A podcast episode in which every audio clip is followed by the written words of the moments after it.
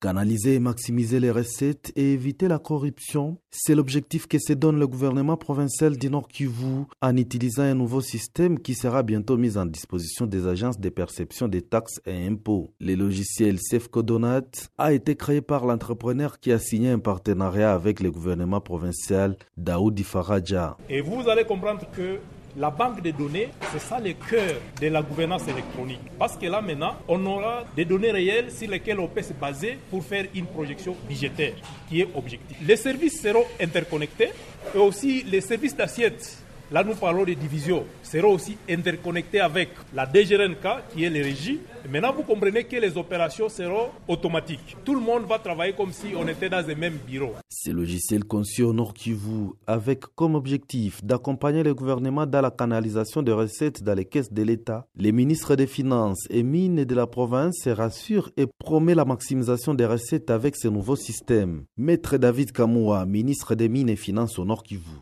notre système électronique va nous permettre d'arriver au résultat, c'est-à-dire d'aboutir au moins à plus de 2 millions de dollars le mois.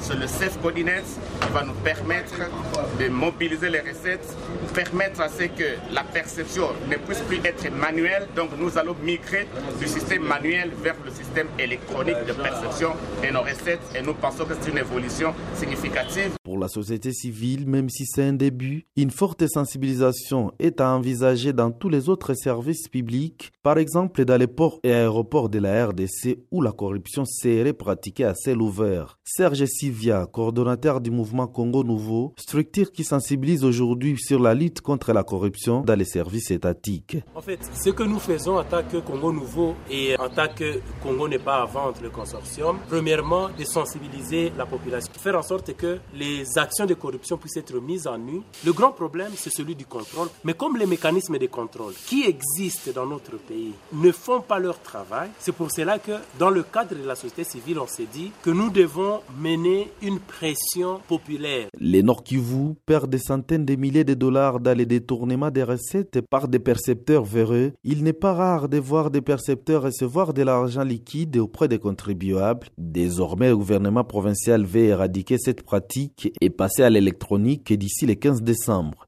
Charlie Kasereka, Goma pour VOA Afrique.